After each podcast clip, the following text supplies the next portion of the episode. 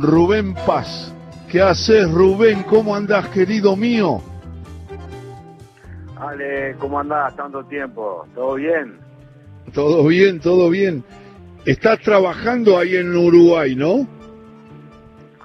Estábamos, estábamos trabajando en Peñarol. Ahora este, entró una directiva nueva y, y, y digamos, al finalizar el contrato y todo eso prefirió otro, otras personas y bueno, ahora estamos estamos en seguro de paro, estamos esperando a ver qué, qué novedades hay.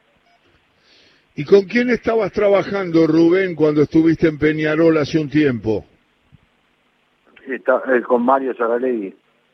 Claro, con Mario. Sí, estuvimos ahí en, en, Peñarol hace ya la tercera vez que pasamos por ahí. Ya sé. Y arrancaste tu historia como futbolista en Peñarol, a los 17 tenías, ¿no? Sí, arranqué en el Peñarol de Artigas eh, a temprana edad, desde Cebollita de aquella época este, hasta Primera División en Artigas y después eh, se formó una, selección nacional juvenil que eh, la ciudad, nosotros con la selección de, de Artigas fuimos campeones nacionales y ahí citado para la, la preselección juvenil del 77 que se jugó en Venezuela, aquel sudamericano. Eh, después fui contratado para por Peñarol de, de, la capital, digamos, nos vinimos al fútbol profesional. Claro, desde Artigas a, a, la selección y después al Peñarol clásico de Montevideo, ¿no? Exactamente, exactamente. Era uno de los de los sueños que teníamos, te digo teníamos porque vinimos eh, cuatro, cuatro amigos eh, de, la infancia, porque a los seis, siete años empezamos a jugar juntos, que era Venancio Ramos, Mario Saralegui, Manuel Anzorena y yo, vinimos los cuatro juntos para la, la preselección esa juvenil y después fuimos contratados por la por Peñarol de acá del fútbol profesional. ¿Qué técnicos te tocaron en Peñarol de Montevideo, Rubén Paz? Bueno, a mí en, principio eh, que, lo tuve eh, en Peñarol y después lo tuve en el Inter de Porto Alegre fue Dino Sani. Dino Sani fue que nos, nos, tiró al ruedo, eh, creyó en nosotros, éramos, éramos los gurises y bueno, nos fuimos ganando nuestro lugar y aparte teníamos que también conformar la, la, eh, lo que el técnico quería y, lo que le pedía. Y teníamos un, digamos una muy buena relación porque también eh, teníamos el, el portuñol ahí al lado con él, eh, charlábamos mucho del fútbol brasileño y nos enseñó una enormidad. Ya había sido goleador de la Liga Uruguaya en el 81, cuando te vas de Peñarol, después de haber ganado varios campeonatos en Peñarol. Y Dino Sani, ¿hasta cuándo estuvo o estuvo todo el tiempo que vos estuviste en la primera etapa? No, no, no, no. Ahí, ahí en ese en ese año que soy goleador, también eh, un entrenador que, que me marcó mucho eh, eh, fue Luis Luis Cubilla. Este, eh, en ese año, en el 81, eh, habíamos salido campeón y pues yo fui goleador. Fueron de cinco años, fui tres, ganamos tres campeonatos, el del 78 invito, el goleador el goleador de, de, ese año fue Fernando Morena con 36 goles, fue, fue algo, algo muy bueno. Y, y, hablando de, de, Cubilla, eh, en ese entonces, eh, si te acordás, el Cosmo de, Estados Unidos que estaba con todos los todos los astros, que era empezando por Pelé y terminando Beckenbauer y toda aquella aquella banda que se había formado, eh, vino vino a buscar a, a Venancio Ramos y a mí y nos enteramos tarde después que este, Peñarol quería tanta plata y sin porcentaje y todas esas cosas, lo supimos más tarde. Y después ellos contratan a, a Cabañas y a Romerito, los paraguayos, ¿te acordás? Claro, claro. Sí, los recuerdo bien. Sí, sí, dos, muy buenos, dos muy buenos jugadores de, de, aquellos años de juvenil y de la, selección paraguaya. Y, bueno, nosotros después después de, todo eso nos enteramos, pero era tarde ya. Hubiese sido una experiencia fantástica, a pesar de que éramos unos gurises, este, ir, a, ir a jugar con esos monstruos y tener un aprendizaje mucho mucho más rápido de la vida del deporte, porque estar con ellos conviviendo, imagínate lo que hubiese sido, ¿no? Uh. Estamos hablando con Rubén Paz, el uruguayo que está charlando con nosotros, y ahora la pregunta es, ¿qué lugar en tu muy buena trayectoria, Rubén, ocupa en tu, en tu trayectoria y en tu corazón el Racing Club de Avellaneda? Sí, bueno, viste, viste que empezás a caminar en la vida de este deporte tan lindo como es el fútbol. Eh, el sueño mío de, de Uri era al lado, al lado de mi padre, que siempre ponía la radio arriba de la heladera para escuchar a, a, los relatores de, aquel entonces, porque el fútbol no, no es como hoy, apretás un botón y lo ves en todo el mundo, elegís el partido que querés. Eh, nosotros solo teníamos posibilidad de mirar el fútbol brasileño. A ver, lo perdimos. A Rubén Paz estábamos charlando, estaba evocando, escuchaban radio, pero escuchaban mucho del fútbol de Brasil, pero iba a evocar su llegada a Racing. Bueno, lo estamos llamando de nuevo en un ratito. Seguimos charlando con Rubén Paz para delicia de tantos y tantos hinchas de fútbol.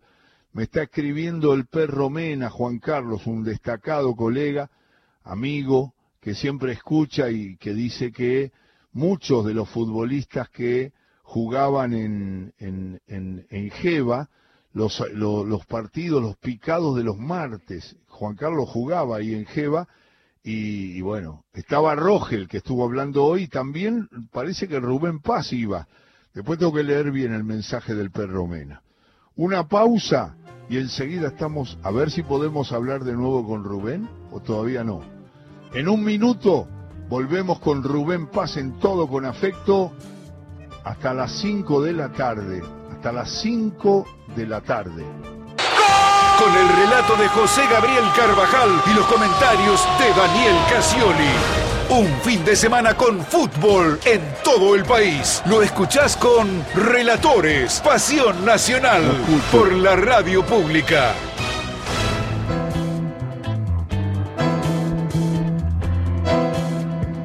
Seguimos charlando en todo con afecto con Rubén Paz desde Uruguay. Rubén, eh, estábamos evocando el momento en que aparece Racing Club de Avellaneda en tu vida, pero vos empezaste hablando de tu viejo, las radios escuchaban más eh, el fútbol de Brasil y, seguí contando que estaba muy bueno. Sí, el fútbol de Brasil eh, teníamos la fortuna de ver en directo eh, algunos partidos los fines de semana y ahí veíamos a los ídolos del lado brasileño, pero mi ídolo que era Alberto Spencer, que quería estudiar para Alberto Spencer y escuchar la radio con mi viejo, el Peñarol de la década de oro, del 60 en adelante, este, eh, ese era el sueño nuestro, el sueño mío, de, y lo pude cumplir, este, de estar, de estar como ayudante técnico de Dinosani era Juan Joya Cordero, eh, aquel puntero izquierdo espectacular que jugó al lado de, mi ídolo, de Alberto Spencer y Abadín y de, la época de oro de Peñarol. Y bueno, fueron épocas lindísimas, cinco años, y después me voy a Brasil, donde veo que el Inter de Figueroa, el campeón del 73, 75, este, y, y también era lo, nosotros lo veíamos en directo. Pero después aparece un, un, Juan Carlos Crespo, que era el vicepresidente de Racing, que permanentemente, por cansancio, le ganó a todos de lo que estaban compitiendo y, había una solo fútbol que apareció en Francia, en mi casa, este, que había un reportaje de Coco Basile y bueno, e-, elegí, fue mi destino y la verdad que no, este, cuando cuando elegí y, llegué y me encuentro con el debut que yo estoy en una tribuna y, Racing le, le gana 6 a 0 a Boca y le digo a uno de los dirigentes digo para qué mierda vine no pero uh, por suerte por suerte fue una elección muy buena porque encontré en el entrenador que era el Coco y, y en el ayudante que era el Panadero Díaz eh, gente espectacular ídolo del club y, sabedor de lo que lo que era un vestuario y saber llevar a, un grupo de de, gente linda eh, de buenos jugadores fue fantástico la verdad fue fue una muy buena elección en el deportivo y bueno, eh, después se dieron las cosas como, como se dieron, los pasos ¿no? Eh, importantes de, de, haber elegido a Racing. Ese recuerdo que Rubén Paz dice de Racing, se, ¿a qué edad estuviste en Racing? ¿En qué tiempo estuviste en Racing y cuánto, hasta cuánto estuviste en Racing? Yo, yo llego en septiembre del 87. Y después de, un problema muscular que tiene Walter Fernández, debuto con San Lorenzo.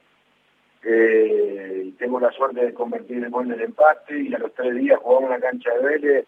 Tengo la suerte de hacer un gol de cabeza nuevamente y de, ahí comenzó todo. Este, fueron dos años, yo tenía tenía contrato por cuatro años en el Matra Racing de París eh, en aquella época se podían jugar solamente tres extranjeros, yo había ido como cuarto, como cuarto extranjero porque había estaba Livaji que estaba lesionado, que, que no iba a jugar, eh, bueno, está, eh, digamos mi elección, mi, elección fue haber ido para jugar, pero el entrenador que estaba ahí había trabajado con Livaji en el Colonia varios años, lo conocía y tenía preferencia y bueno, apareció esa oportunidad de, un préstamo y, Racing cambia de entrenador, agarra a Artur George, un portugués que había salido campeón con el Oporto en el 87 y tenía ganas de traer a su a, su jugador de aquella época que era Paulo Fute que al final se,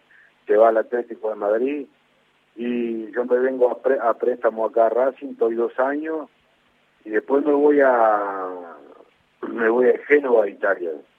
Claro. De, de, Génova, pero ahí en Racing tenemos la suerte de, de, volver a ser protagonista a nivel local, eh, a nivel internacional, campeón de Supercopa Interamericana, volver a los Libertadores, fueron años, fueron dos años fortísimos eh, con la gente, con, con nosotros mismos, de formar un grupo humano y como jugadores eh, de, mucha importancia.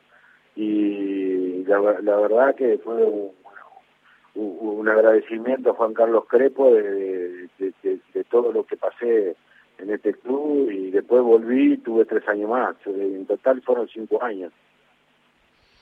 Ahí lo está recordando su paso por el Racing Club de Avellaneda, Rubén Paz, charlando con nosotros. Rubén, lo que estaba viendo, que cuando fuiste al Génova, eh, 89-90, eh, en Italia, coincidiste con dos compañeros uruguayos, Perdomo y Carlos Aguilera, ¿no? Sí, nosotros nosotros estábamos, eh, digamos, eh, entre entre la, la, Copa América, que creo que fue el primer año que se, se empezó a, jugar en un solo país, que fue en el 89, en, ¿te acordás que se jugó en Río, en Río? Se jugó en Brasil. Sí. En Brasil. nosotros estuvimos en Goiás y, después fuimos a jugar semifinales, eh, jugando contra Paraguay, Argentina y la final con Brasil en el 89 y, y ahí aparece aparecen las oportunidades para nosotros tres de, de, ir al, al Génova. Y bueno, entre el Génova y el, y el Mundial de, del 90 en Italia, este fue fue un año muy fuerte para para nosotros eh, y lindos en lo deportivo también porque llegar a una final de Copa América y poder competir en, el mundial y, estar en el fútbol italiano donde estaban todas toda la fiera en, esos años, este, fue, fue una etapa muy linda en lo deportivo. ¿Qué recordás, Rubén, de, estoy hablando con Rubén Paz, ¿qué recordás del seleccionado del 86, de ese partido contra Argentina, donde apareciste jugando y nos metiste un miedo bárbaro porque parecía que Uruguay iba a poder resolver el partido que ya ganaba la selección argentina, las críticas al entrenador que no te ponía y que puso, según muchos analistas uruguayos, te puso tarde, hiciste una jugada que nos dejó helada la sangre, pero contame un poco cómo viviste ese proceso de llegar, ya habías llegado, a la selección uruguaya de fútbol. Claro, yo eh, llego desde un año muy, muy, muy bueno de, en, el Inter de Porto Alegre eh, a, través de, digamos, bastante presión a nivel prensa, de, todo, eh, para que me citaran. Este, y bueno, vengo acá, el trabajo mío se encuentra en, en una etapa espectacular, tanto físico como lo futbolístico, eh, en la preparación también, en la previa, cuando estábamos ahí en Toluca, el entrenador pasa al lado mío y me, y me, me, dice seguir así que estás bien. Y yo digo, bueno, está, por fin se me va a dar. Pero eh, este, debutamos contra Alemania, que a, a los minutos vuelve el Samen y teníamos para liquidar con jugadores de velocidad, que estábamos en el banco, Venancio, yo y algún otro más.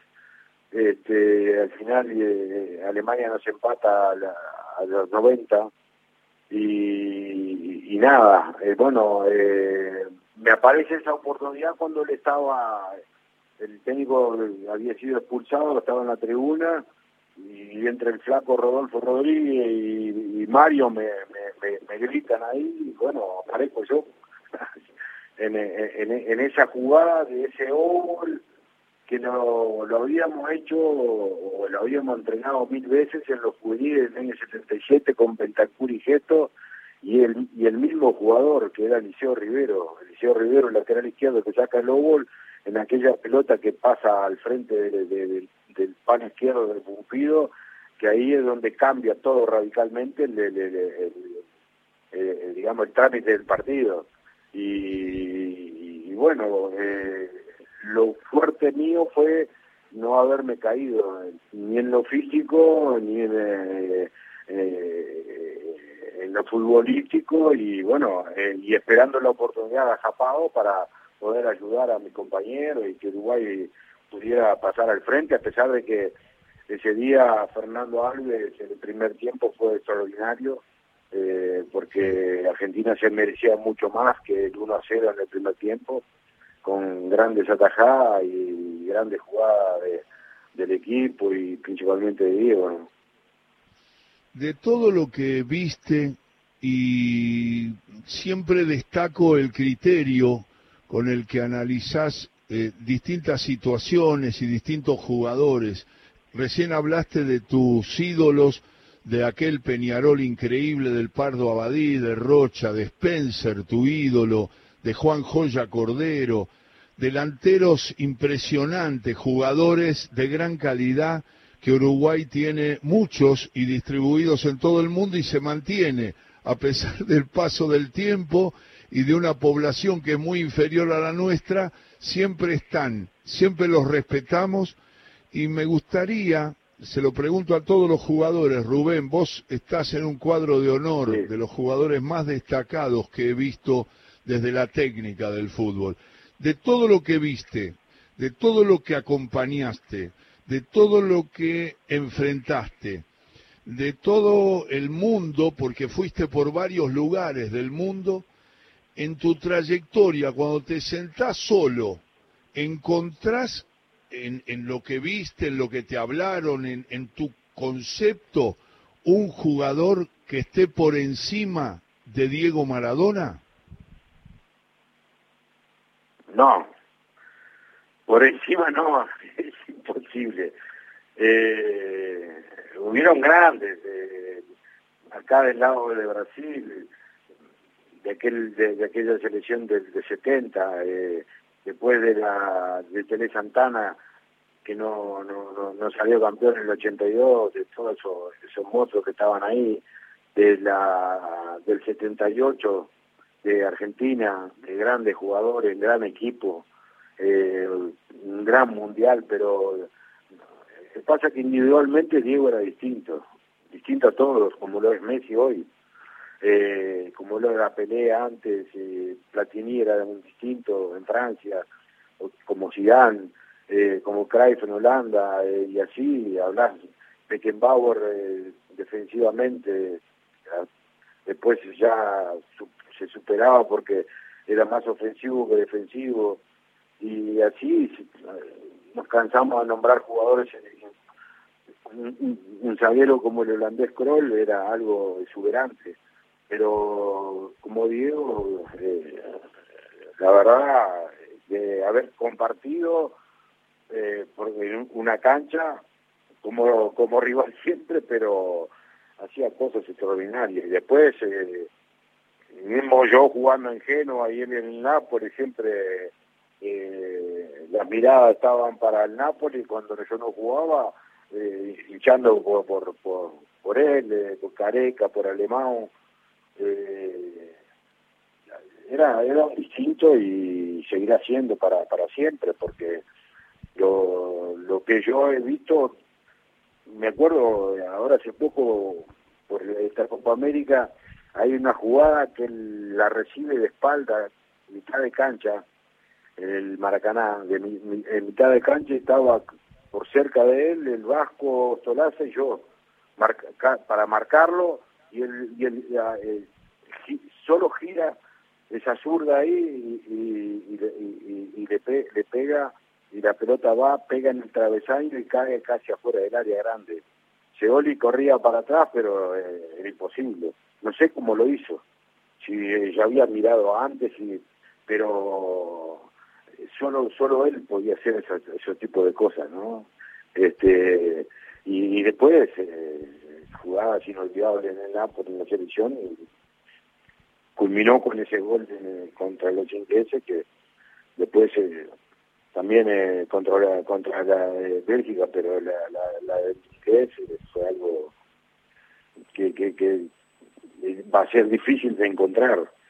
Ojalá aparezca no solo uno, aparezcan varios como él o como Messi o como, los que te nombré para que el fútbol siga siendo maravilloso, porque hoy está difícil, yo no sé, eh, hay, que empezar a recorrer las inferiores, eh, la parte de juveniles, cómo, cómo, cómo, se trabaja para que, eh, por qué le están sacando la gambeta, el caño, la jopeada y todo eso, lo que veíamos antes, a los jugadores este, que es lo que está, haciendo falta. Y cuando aparece uno con esa con esas posibilidades, a los 16 años lo están llevando y no lo podemos disfrutar a ninguno de ellos en Sudamérica.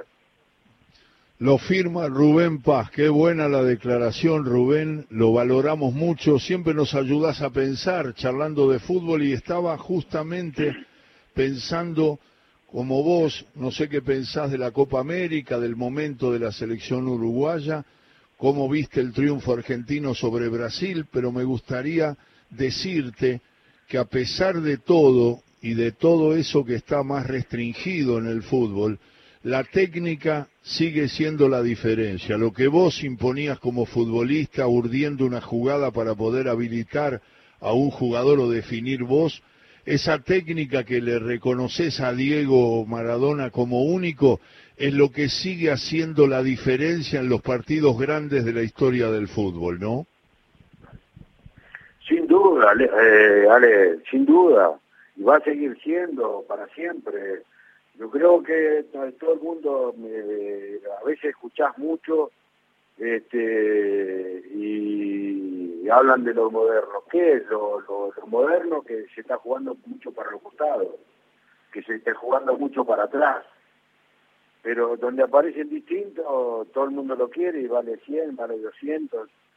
No hablemos de valores, eh, pero para nuestros ojos, eh, a nivel futbolístico es, es lo que queremos, lo que nos, nos hizo divertir y lo que nos hace creer en que ese jugador es, el distinto del equipo, que tiene que jugar, que no tiene que ser el suplente, y, más si tiene personalidad, porque hoy difícil difícil era antes, no vamos a ponernos lo de antes, pero difícil era antes porque hoy está lleno de cámaras, hoy la amarilla está permanentemente al minuto o a los 30 segundos, ya te, te, ponen una amarilla y chao, y más con el bar, hay más libertad, más, más posibilidades de que vos puedas hacer un drible, encararlo mano a mano y ser el mejor, porque si sos más fuerte de la cabeza y técnicamente eh, en reacción y en velocidad poder sacarlo de encima, es un plus para el equipo. Y no digo que sea más fácil para jugar, porque siempre encontrás buenos jugadores, buenos defensores que están preparados para ser también mejores. Pero eh, hoy hay, digamos, muchísimo más cuidado para el habilidoso, pero el habilidoso no sé si a través del mensaje del entrenador que no quiere que él haga eso y que te juegue de primera, o pero te juega para los costados, no hay un pase gol, no hay un pase entre líneas de los zagueros para dejarlo a los delanteros eh, mano a mano con el arquero no sé de dónde, si, si están impidiendo desde abajo o hay un mensaje errado, pienso yo. Vos, no sé, vos qué decís.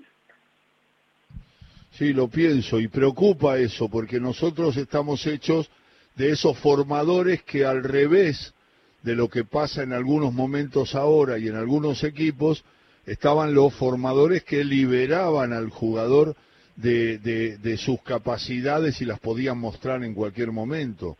Y eso sigue teniendo la vigencia que tiene. Rubén, ha sido un verdadero placer. No sabes la cantidad de gente de Racing que nos está escribiendo, a mí que estoy en mi casa por la situación que estamos viviendo todos, o a la gente de la radio están llegando mensajes de saludos para tu paso por el fútbol argentino, para tu recuerdo como futbolista excepcional que sabes que te tenemos y esperemos verte actuando en los cuerpos técnicos que estuviste actuando para, para que sigas ligado al fútbol. No sufriste tanto la, el, el retiro del fútbol, ¿no? ¿O sí? Algo sufrí, pero no, no, no, no fue tanto, Ale, porque fue eh, la elección mía cuando salgo de Racing, eh, no sé si capaz que uno habla, fue una estupidez mía. Eh, le dije a, un par de clubes en Argentina, dije, no, no, si yo no juego en Racing no juego en ningún equipo.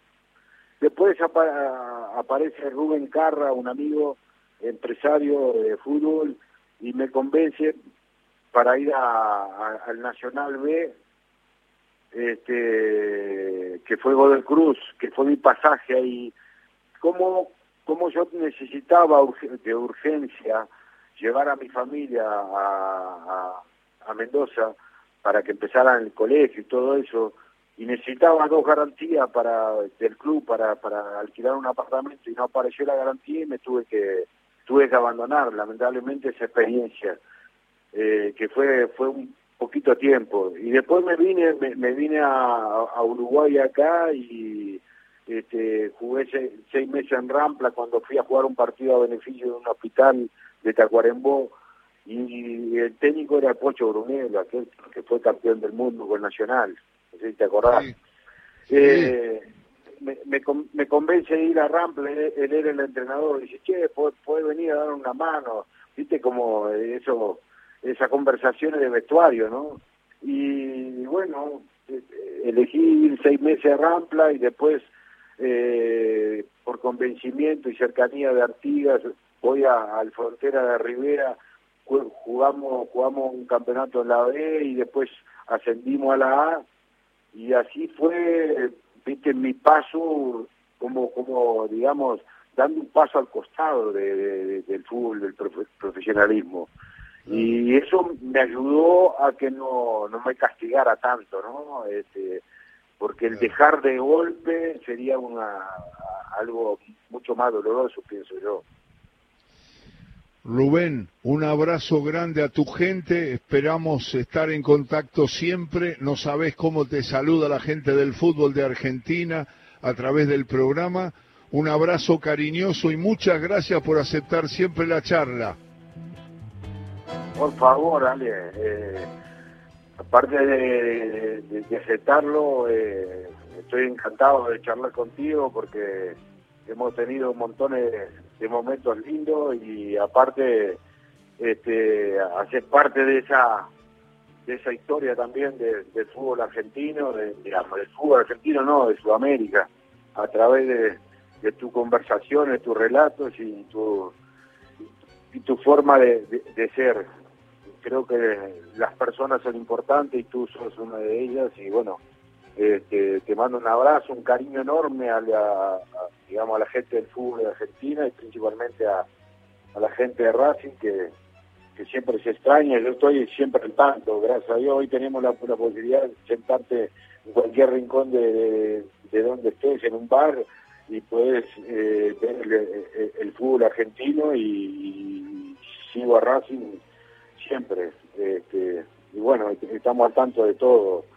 Eh, y más con esto de la pandemia que nos, nos, tiene nos, nos tiene preocupados pero yo creo que un momento de reflexión y de mucho pensar familia y, y ayudarnos todos ¿eh? ayudarnos todos a cuidarnos todos que, eso nos va a favorecer a, a, volver a las canchas a volver con los amigos para digamos hasta disfrutar de del, fútbol. de Hoy hoy estoy en, un equipo que se llama Trubit, este, del fútbol senior y bueno, eh, quiero quiero volver también a, pisar el, el verde césped para, para juntarme con una barra ahí, pero principalmente de, seguir ligado a, la pelota, que es lo que me encantó siempre. Un abrazo grande, Rubén, gracias. Chao, chao, cuídense, eh, un abrazo y gracias. Rubén Paz, Rubén Paz, el uruguayo maestro, charlando con nosotros en todo con afecto. Y ahora Fernando Lotar comparte las noticias de la hora.